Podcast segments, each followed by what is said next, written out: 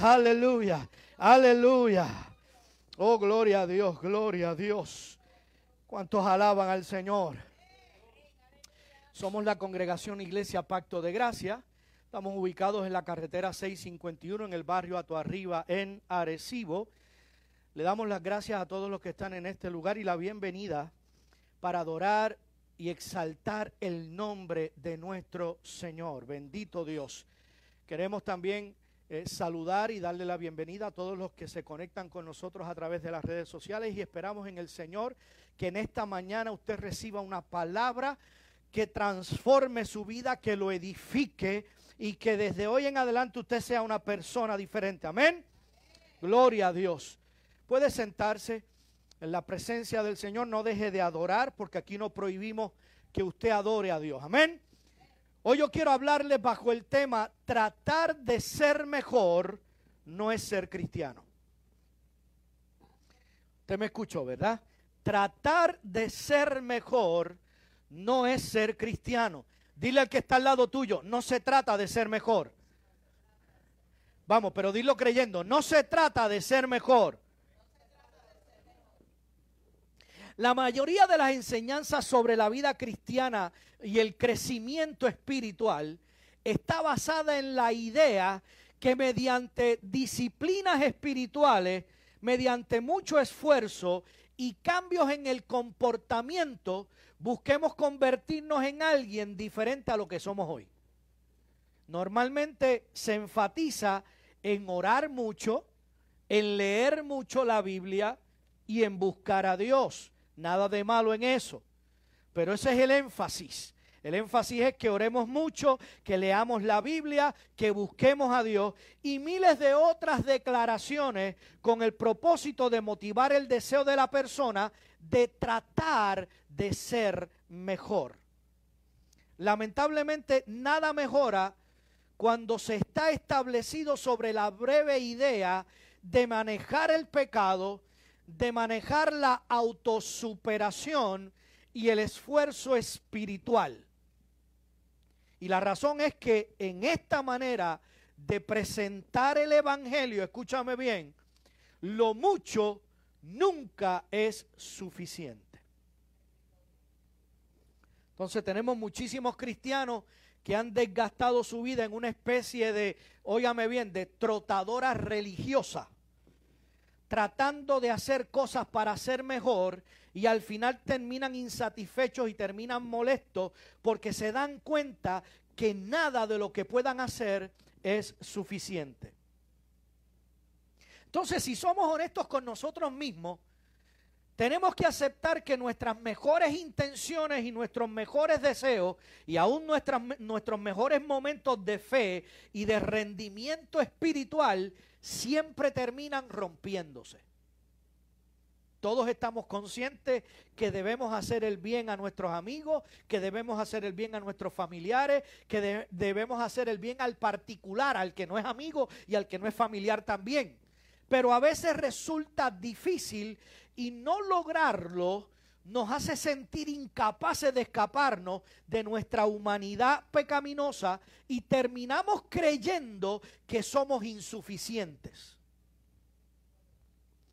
El resultado es una vida de deseo, una vida de buenas intenciones, pero llena de vergüenza y llena de culpa interior, donde resulta más fácil y mejor compararnos con los que son peores que nosotros para vestirnos con nuestra propia justicia y gloriarnos que por lo menos no somos tan, tan incapaces y tan malos como lo son los demás. Pero ese no es el evangelio de Cristo. Escúchame bien, la vida en Cristo no es una prueba, la vida en Cristo es un descanso. Bendito sea el nombre del Señor. No es intentar en convertirnos en algo mucho mejor haciendo ejercicios espirituales, gimnasia espiritual, sino es llegar a ser la persona que ya tú eres en Cristo Jesús. Bendito el Señor. Cristo no vino al planeta solamente para hacer algo por ti, sino para hacer algo a ti. Bendito sea el nombre del Señor. Tú eres una obra de extraordinaria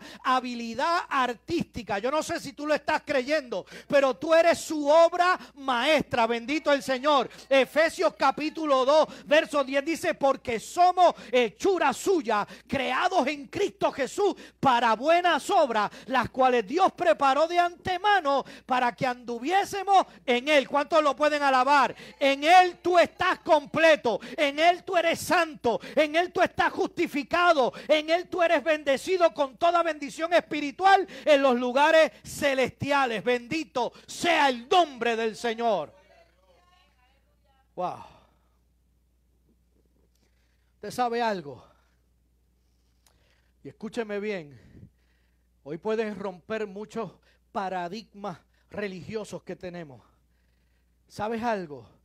Para Dios no hay nada que mejorar en ti.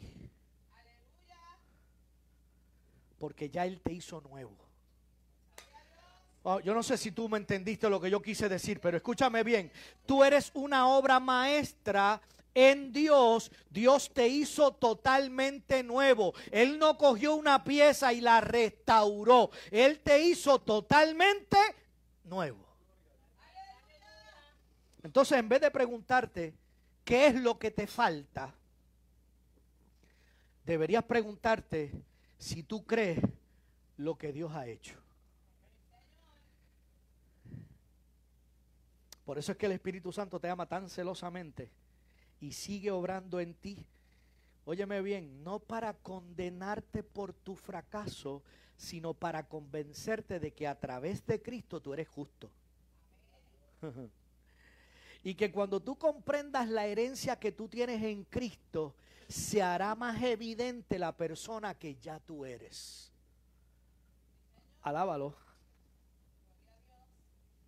La vida en Cristo se trata de vivir conscientes de quienes verdaderos, verdaderamente somos gracias a Él.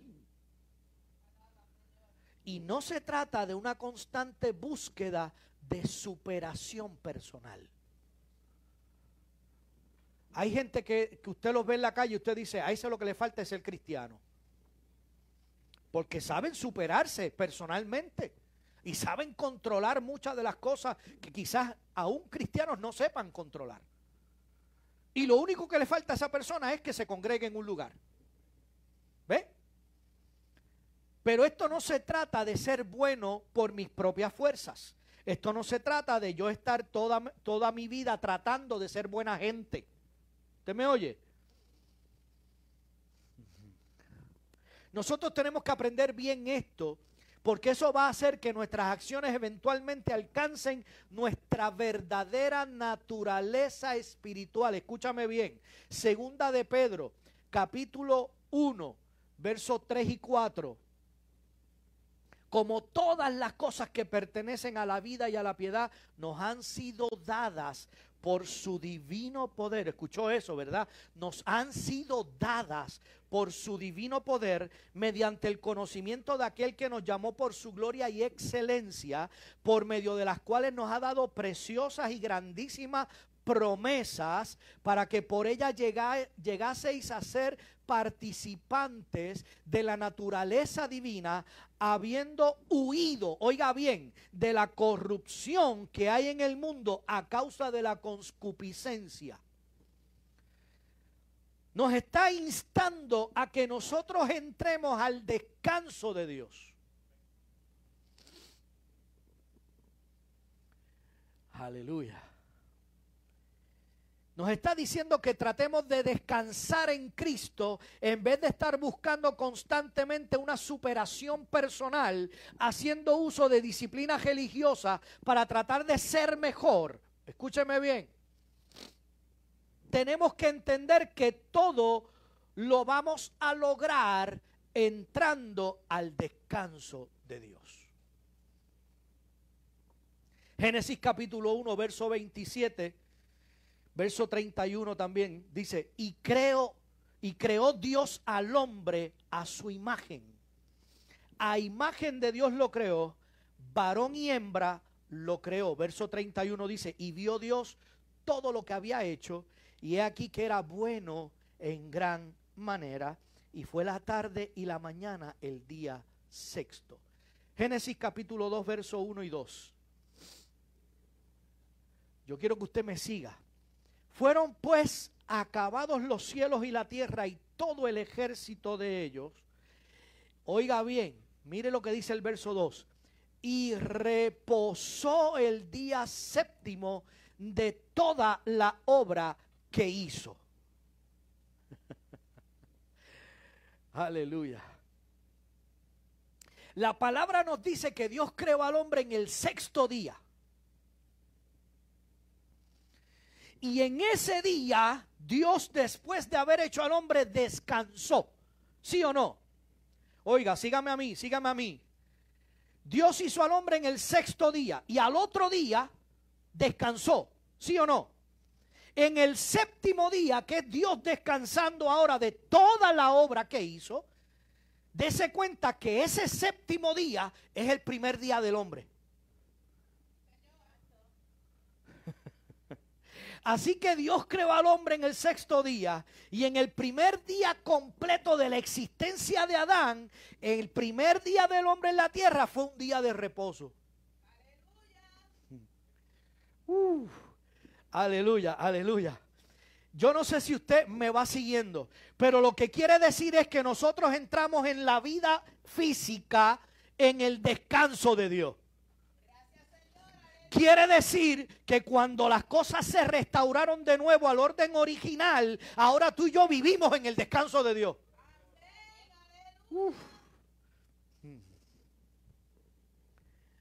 Usted está viviendo en el descanso de Dios. Dios descansó de toda obra en el día 6. Descansó de toda ella. La hizo toda hasta el día 6 y en el día séptimo descansó. Y ese fue el primer día del hombre. Así que la idea de Dios era que tú vivieras en su descanso.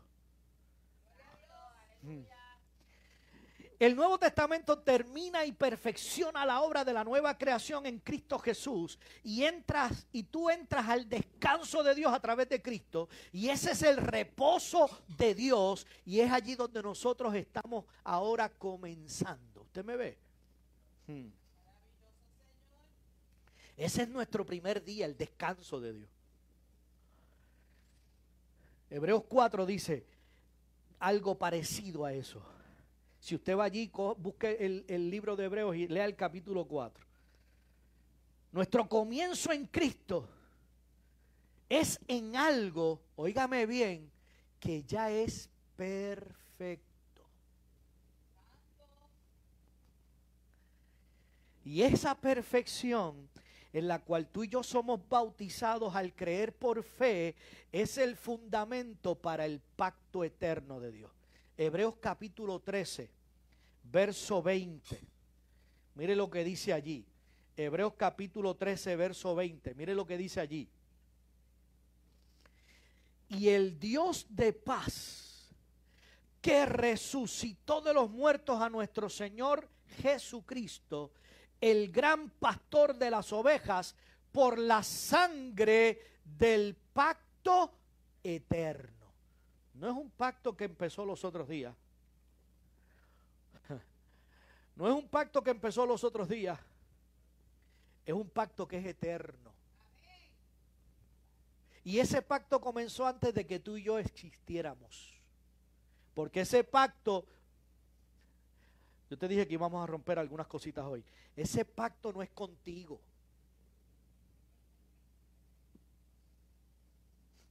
Alábalo. Ese pacto eterno es entre Dios y el Hijo. Entre el Padre y el Hijo. Pero a veces nosotros pensamos que Dios está obligado a hacer lo que nosotros queremos porque nosotros somos sus hijos. Se equivocaron porque Dios no tiene un compromiso contigo, Dios tiene un compromiso con su Hijo todo lo que tú pidas que esté bajo el Hijo, eso sí se va a dar. Pero lo que tú pidas por tus propias cosas, porque tú quieres hacer las cosas a tu estilo, me perdonas, pero esas cosas no van a funcionar con Dios. Por eso es que a veces usted ora y las cosas no se dan. Alaba. Las implicaciones de un pacto eterno para tu vida en Cristo Jesús son trascendentales, hermanos. Pero nosotros vivimos a través de la religión, me perdona, pero nos han enseñado tantas cosas que obviamente nos han enseñado que nosotros podemos orar y torcerle el brazo a Dios con nuestra oración. Y entonces para tratar de hacer que la cosa sea más difícil o más fuerte, pues entonces vamos a tener tres días de ayuno y de oración para que Dios me conceda lo que yo estoy pidiendo. Si lo que tú estás pidiendo no está alineado con, la voluntad de Dios, puedes, puedes orar y ayunar 40 días y no se va a dar. Pero yo te tengo que romper la burbuja en la que vives, porque la, realidad del caso es que mucha gente en las congregaciones viven dentro de una burbuja y se han creado un Dios de bolsillo, un Dios que responde a sus intereses. Alábalo. Así que las implicaciones de un pacto eterno para tu vida en Cristo Jesús son trascendentales. Porque te pone sobre un fundamento que es perfecto. Escúchame bien. Y ese fundamento que donde te ponen que es un fundamento perfecto se convierte en el punto de partida sin contemplar cómo tú te consideras a ti mismo o cómo tú te sientes. Tú te puedes sentir indigno, te puedes sentir inmerecido, te puedes sentir como tú quieras, pero eso eh, en el lugar donde Dios te pone no se establece por cómo tú te sientas. El punto de partida en el pacto eterno de Dios no contempla cómo tú te consideras a ti mismo o cómo tú te sientes, sino que es el lugar donde el Padre te establece por causa del sacrificio del Hijo. Alábalo, alábalo, alábalo, alábalo. Porque es que eso merece una gloria. Eso merece una alabanza al Creador. En Cristo nosotros podemos ser perfectos.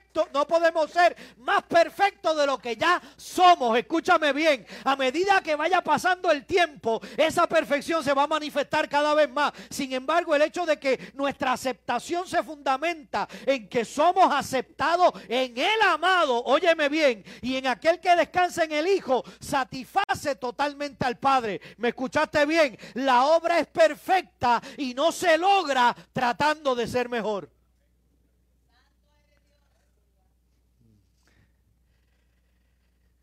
Aleluya. Por eso es que hay mucha gente cuando tú le dices, es que ya tú eres perfecto en Dios. No, no, es que no hay nadie perfecto. ¿Ah? Solamente perfecto es Dios. Pues yo, tengo, yo te voy a decir un secreto. La Biblia dice que nuestra vida está en Cristo, escondida en Dios. Y si yo estoy escondido en Dios, estoy escondido en el perfecto. Y si yo estoy escondido en el perfecto, yo soy perfecto también. Pero la religión no te quiere enseñar eso. Tu aceptación siempre es en relación con lo que Dios había propuesto en sí mismo hacer en Cristo Jesús. Y hasta que eso no esté claro, no vamos a, no vamos a, a, estar firmes y no vamos a tener en qué apoyarnos y en qué descansar. Entonces escucha esto.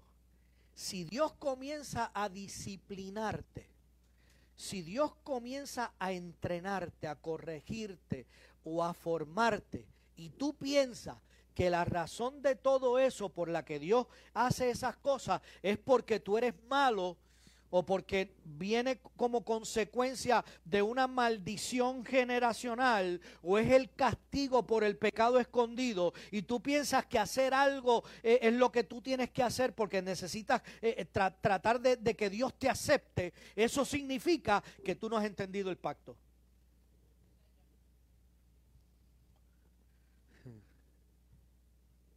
Aleluya.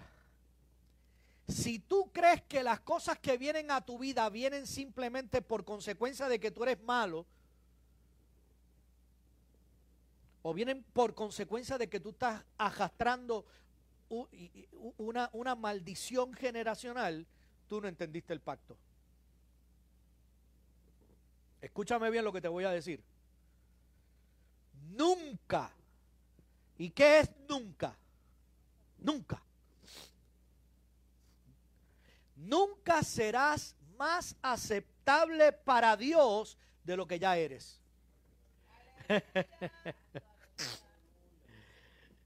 Nunca serás más aceptable para Dios de lo que ya eres. Sin importar las pruebas, sin importar las luchas, y me perdonan que voy a destornudar. sin importar las pruebas, sin importar las luchas, sin importar las disciplinas a las que tú te enfrentes, te enfrentes o a las que puedas estar pasando ahora.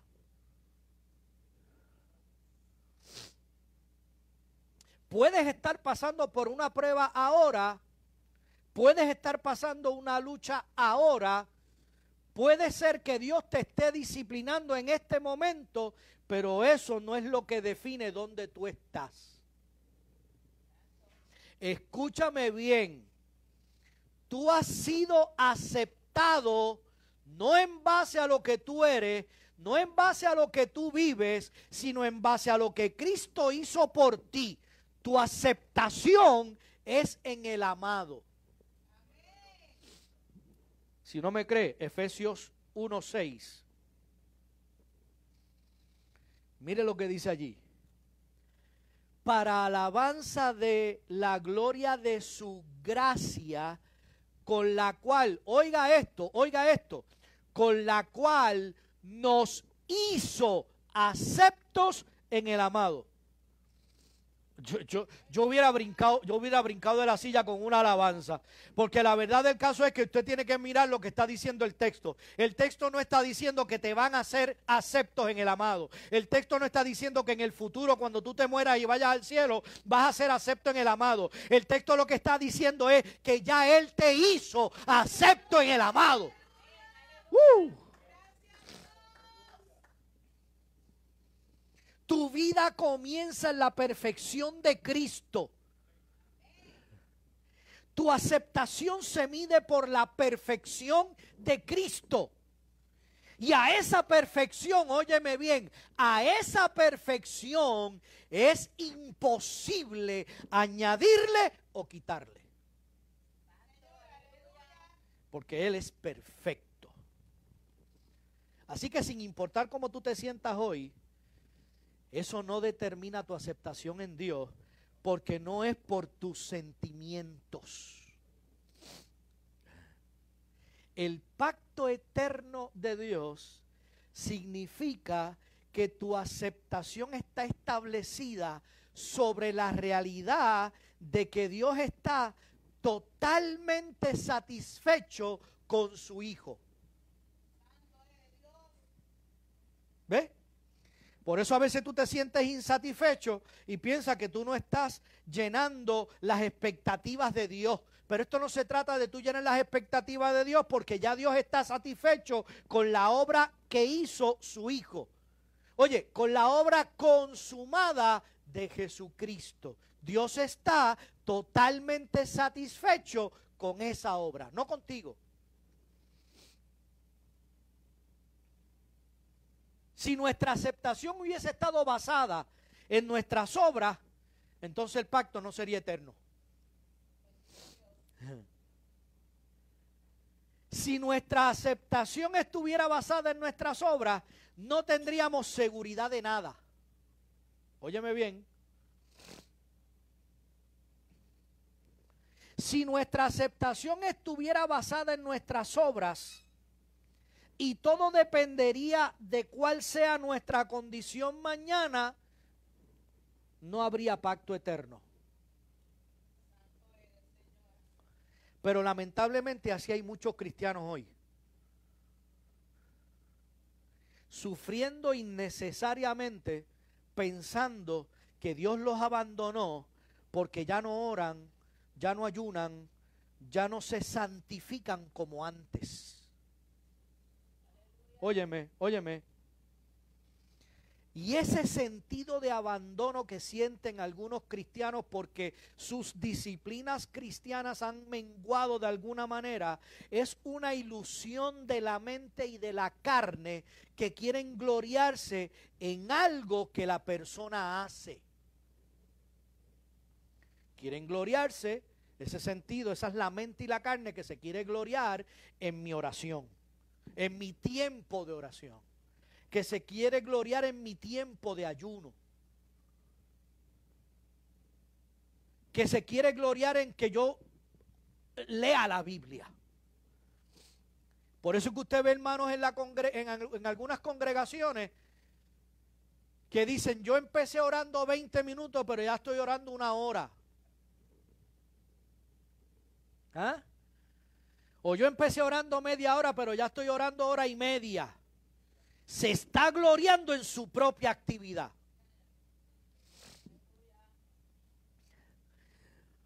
Jesús hizo 40 días de ayuno, yo hice 41.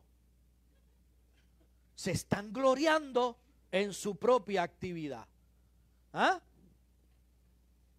Entonces piensan que si yo oro mucho, Dios está muy cerca de mí porque yo oro mucho.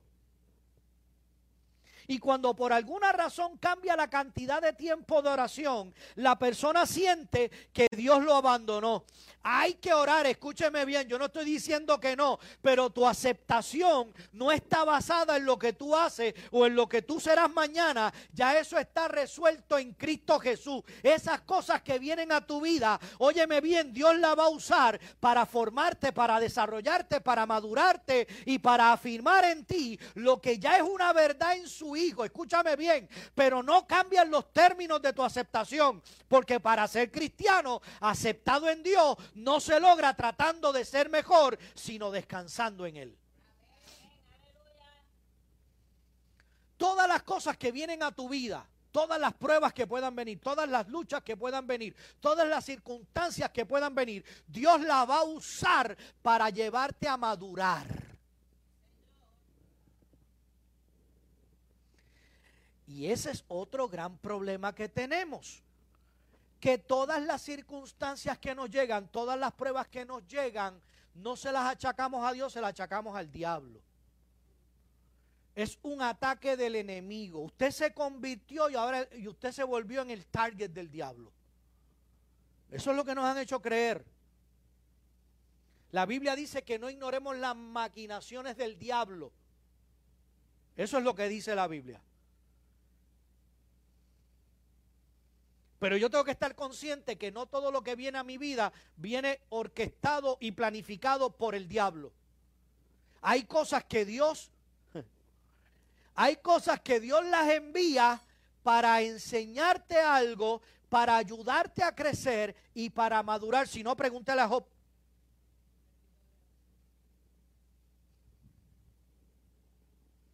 A ver si el diablo fue porque le dio la gana a quitarle todas las cosas a Job. ¿O fue que Dios le dijo, no has considerado a mi siervo que no hay ninguno justo en la faz de la tierra como él? ¿Ah? Entonces él le dijo, ah, bueno, claro, seguro, si tú lo tienes, tú lo tienes jodeado, nadie lo puede tocar y tú le tienes de todo. estoy parafraseando para que usted me vaya entendiendo. Y él le dice, ah, pues no hay ningún problema. Dios le dice, no hay ningún problema, vete, quita de todo lo que tienes, pero no, lo, no le toques el cuerpo. ¿Ah? Y el diablo pudo hacer algo diferente a lo que Dios le dijo. ¿Mm? Por segunda vez vuelve de nuevo y le dice, oye, tú no has considerado a Job que no hay ninguno justo sobre la faz de la tierra. Y le dice, pues claro, pero es que tú lo tienes jodiado, no lo puedo tocar a él. Me dijiste que le quitara todo, pero que no, lo tocara a él. Quítale el cerco ese para que tú veas y yo lo toco a él para que tú veas si él no te maldice. Él le dice, ah, pues no hay ningún problema, vete, quítaselo. Pero no le toques el alma ahora. Siempre Satanás tuvo una línea que no podía pasar. Siempre Satanás tuvo límite. En esa ocasión vino y ahora como ya le había quitado todo, le dio una sarna, dice la Biblia. Que la mujer, ah, fíjate, eso fue lo único que no le quitó la mujer. Hasta la mujer le dijo, maldice a Dios y muérete. ¿Ah? Pero le quitó los hijos, le quitó ganado, le quitó cuánta cosa había y le dio una sarna ¿Te ves? Pero nosotros siempre andamos pensando que todo lo que nosotros nos viene a, nos viene a nuestra vida es culpa del diablo. Cuando son cosas que vienen orquestadas por Dios mismo para llevarte a madurar, a crecer. Y por eso me pueden estar llamando hereje tal vez ahora. El asunto es que muchos escuchan ese tipo de mensaje de que tienes que superarte y de que todo lo que viene es porque tienes que hacer, tú estás orando poco, estás orando, eh, no estás ayunando, y piensan que el descanso en Dios es por falta de acción. Piensan que el descanso en Dios, nosotros podemos entrar al reposo de Dios y descansar, y, y obviamente descansar, pero es porque nosotros hacemos nuestras propias cosas. Y se les olvida que nosotros podemos entrar al descanso de Dios, al reposo de Dios, descansar y trabajar a la misma vez. Oiga eso. Porque descansar en Cristo no es que nosotros promovamos la vagancia del cuerpo de Cristo. Tampoco es engañar a la gente haciéndole pensar que ya todo está hecho y que ellos ya no tienen que hacer nada. En otras palabras, siéntate y espera a que todo suceda. No, la ignorancia es atrevida porque yo personalmente trabajo duro muchas horas a la semana. Y estoy convencido de que quienes hemos entendido el descanso en Cristo, trabajamos más y mejor que los que trabajan más duro.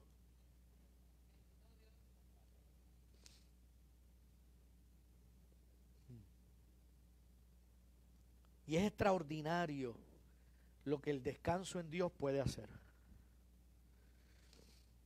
Pero hay un pensamiento el, que se mueve entre las congregaciones en nuestra, en, nuestra, en nuestra sociedad cristiana. Y este pensamiento usted lo tiene que haber escuchado muchas veces tienes que pagar el precio. Tú tienes que pagar el precio para que Dios te dé lo que tiene para ti porque te lo, te lo tienes que ganar esforzándote. Y eso es un tema favorito de muchas de las iglesias que predican legalismo. Alaba. Para la mente natural, eso tiene sentido. Para la mente natural, eso tiene sentido. Porque la mente natural lo único que piensa o nos han condicionado a pensar es que nada es gratis en la vida. Nada, nadie da nada por nada. La idea natural es que trabajas ahora y disfrutas después.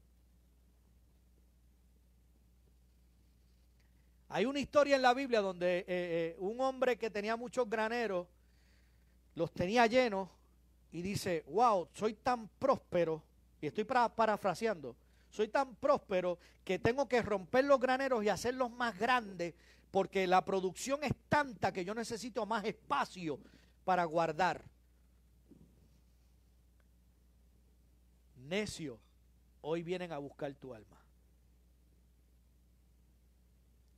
Así que eso de que trabajas ahora y disfrutas después, no necesariamente es lo que tú tienes que hacer. ¿Ve? Porque así es como el mundo funciona. Así es como el mundo funciona. Nada es gratis. Nadie da nada por nada. Hay que trabajar ahora para disfrutar después. Hay que hacer, y yo no estoy diciendo que usted no haga provisión. ¿Ve? Porque entonces todo, todo se puede malinterpretar. No, él dijo que, que, no, no, hay que trabajar ahora para disfrutar después. no, hay que hacerlo todo con eh, eh, una medida correcta. ¿Ve? Aquellos que están creyendo en ese mensaje de que tienes que pagar el precio, de que te tienes que ganar el favor de Dios y trabajar duro para mostrarle que tú estás agradecido, seguramente esa gente va a caer de la gracia de Dios. Porque vas a dejar de confiar en la obra perfecta de la cruz para confiar en lo que tú mismo puedes hacer para ganarte el favor de Dios. Otra manera cruda de decir esto es que tú te quieres salvar a ti mismo. Miren lo que dice Gálatas capítulo 5, versos del 1 al 6. Gálatas 5, del 1 al 6. Miren lo que dice allí la palabra. Estad pues firmes en la libertad con que Cristo nos, nos hizo libres. Y no estéis otra vez sujetos al yugo de esclavitud. He aquí yo, Pablo, os digo que si os circuncidáis, de nada os aprovechará Cristo. Y otra vez testifico a todo hombre que se circuncida que está obligado a guardar toda la ley. Mira el verso 4. De Cristo os desligasteis los que por la ley os justificáis. De la gracia habéis caído. Y sin embargo la iglesia contemporánea escucha la frase cayó de la gracia y piensan que fue que cometió un pecado grave. Aquel pastor tal cayó de la gracia y tú dices, ¿qué hizo? No, adulteró. Cayó de la gracia porque adulteró. No, Señor, caer de la gracia no tiene nada que ver con un pecado X que tú hayas hecho. Caer de la gracia implica querer justificarte por la ley y no por Cristo. Hmm. Mira el verso 5 porque no termine. Pues nosotros por el Espíritu aguardamos por la esperanza de la justicia. Porque en Cristo Jesús ni la circuncisión vale algo, ni la incircuncisión, sino la fe que obra por el amor. Oiga, y Pablo le dice a los Gálatas, vosotros corríais bien ¿Quién os estorbó para no obedecer la verdad? Mire el verso 8.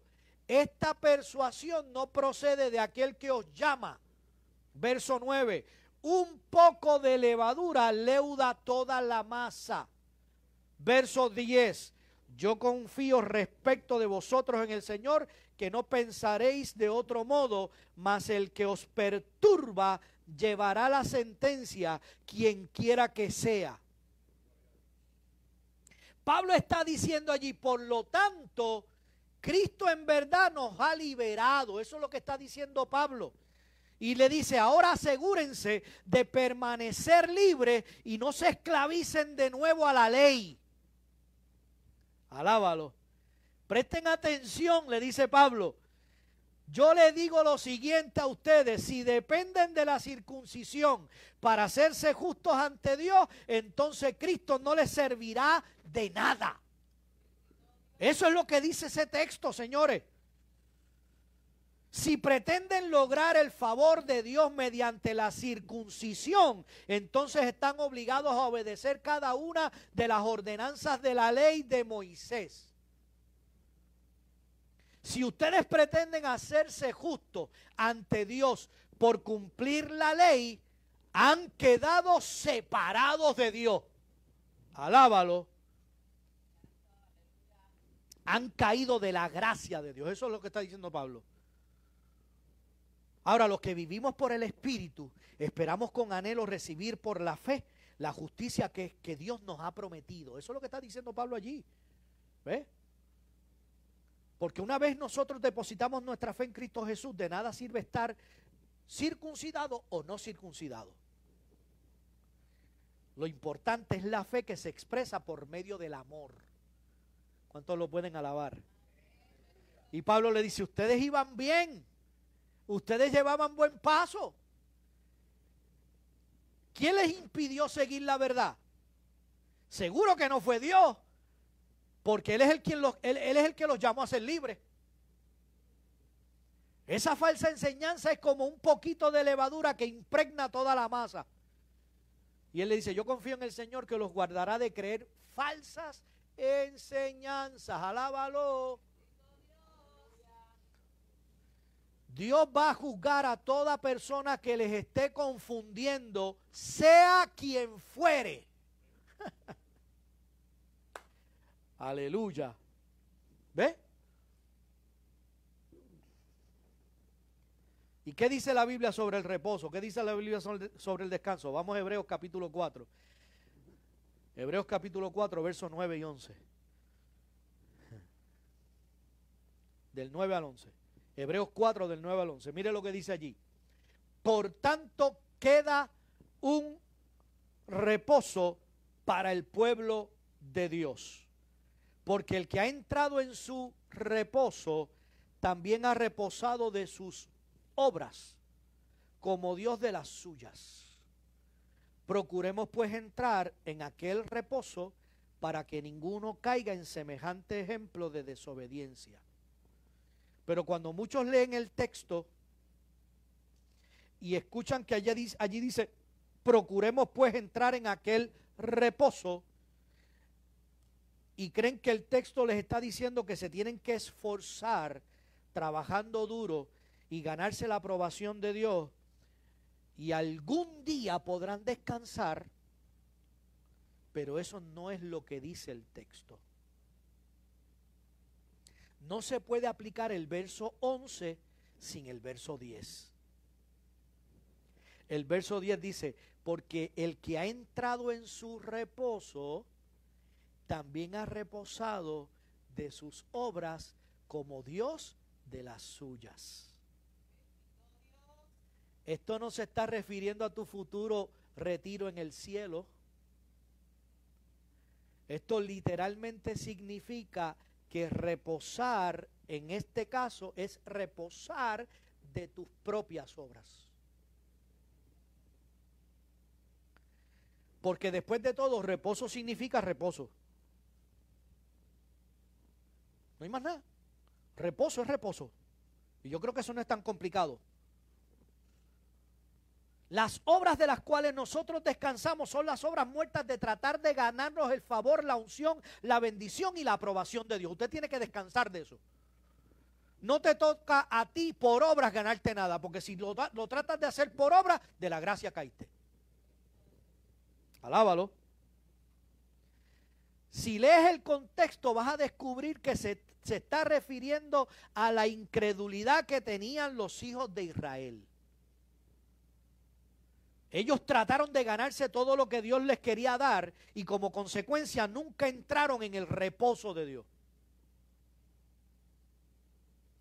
Entonces, si tú no crees que ya Dios te ha bendecido con toda bendición espiritual en Cristo, entonces vas a pensar que tienes que hacer algo para ganarte la bendición. Si tú no crees que ya Dios te aceptó en Cristo, harás cosas para sentir que eres aceptado y nunca vas a descansar.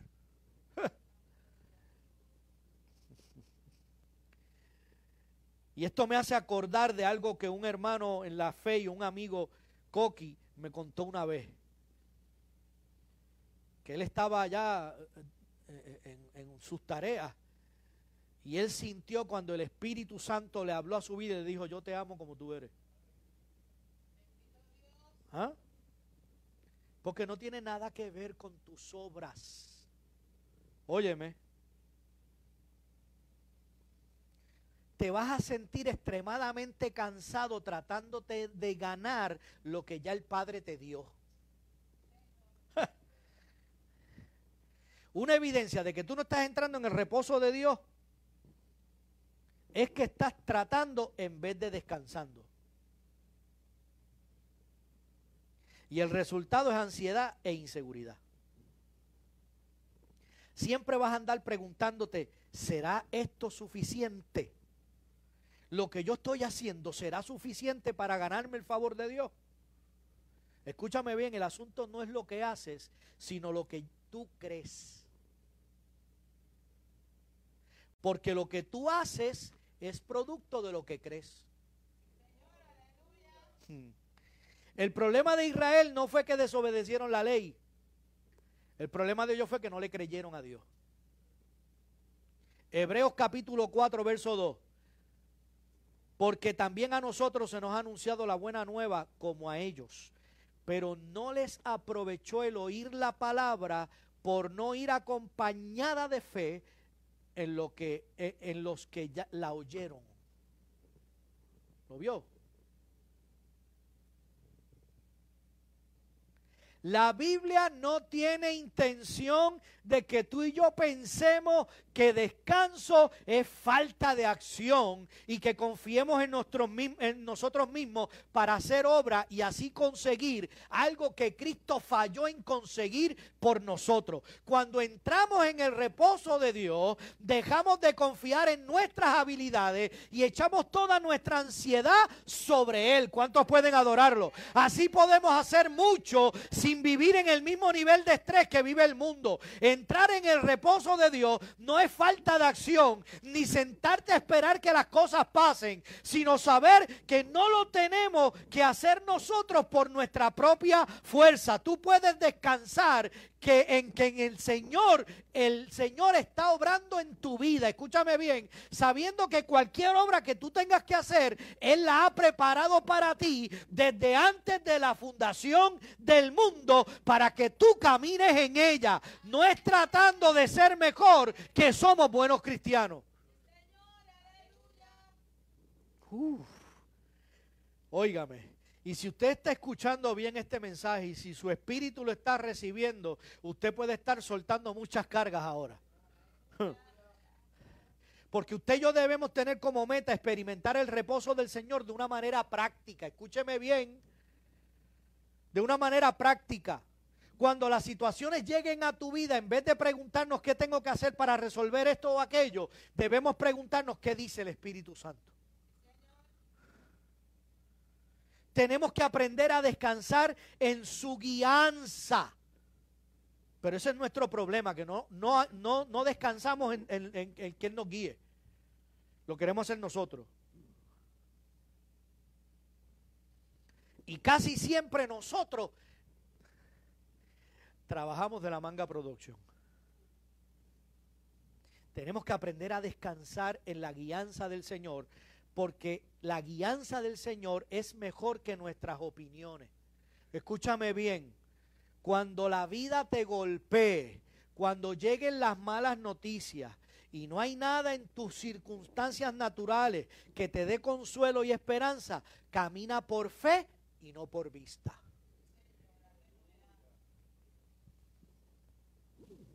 Mira sobre lo que estás viviendo hoy y ve a un Padre que te ama y que quiere lo mejor para ti. Afírmate en la palabra del Señor y escoge creer las cosas buenas que Él dice de ti y serás una casa que no podrá ser estremecida. Óyeme bien, los vientos van a ser inevitables. Las tormentas siempre van a llegar. Lo que tú puedes decidir es cómo tú respondes a esas tormentas. Cuando e, entendamos nosotros que tratando de ser mejor no vamos a lograr ser buenos cristianos, entonces trabajaremos más que los demás sin notar que estamos trabajando. Cuando tú puedas entender que no es por tus fuerzas, sino por las fuerzas de Él, y que Él es el que te dirige, porque Él es el que pone en ti el querer como el hacer por su buena voluntad, y que las obras que tú vas a hacer ya Él las preparó de antemano para que tú las pudieras hacer, entonces vas a aprender a descansar en el Señor y te vas a dar cuenta que no es por tu fuerza, que, que tratando de ser buen cristiano, que tratando de ser mejor no se llega a ser buen cristiano estemos puestos de pie.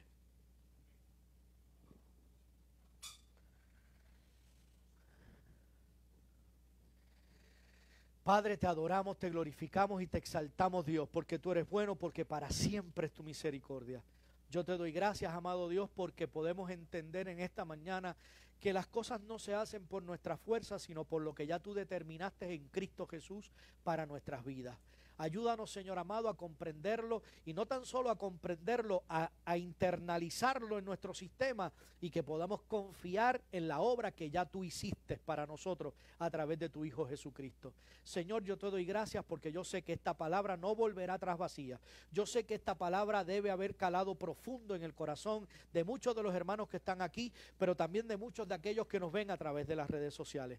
Y también sé, Señor amado, que no seremos iguales de hoy en adelante sé Dios mío que esta palabra, aunque pudo haber sido dura en algunos momentos, es para transformar la vida de cada uno de nosotros. Es para hacernos crecer, para hacernos madurar y que podamos, Dios mío, alcanzar, eterno Dios, esa estatura que tú quieres que nosotros alcancemos, que es la estatura del varón perfecto. Yo te doy gracias, Señor.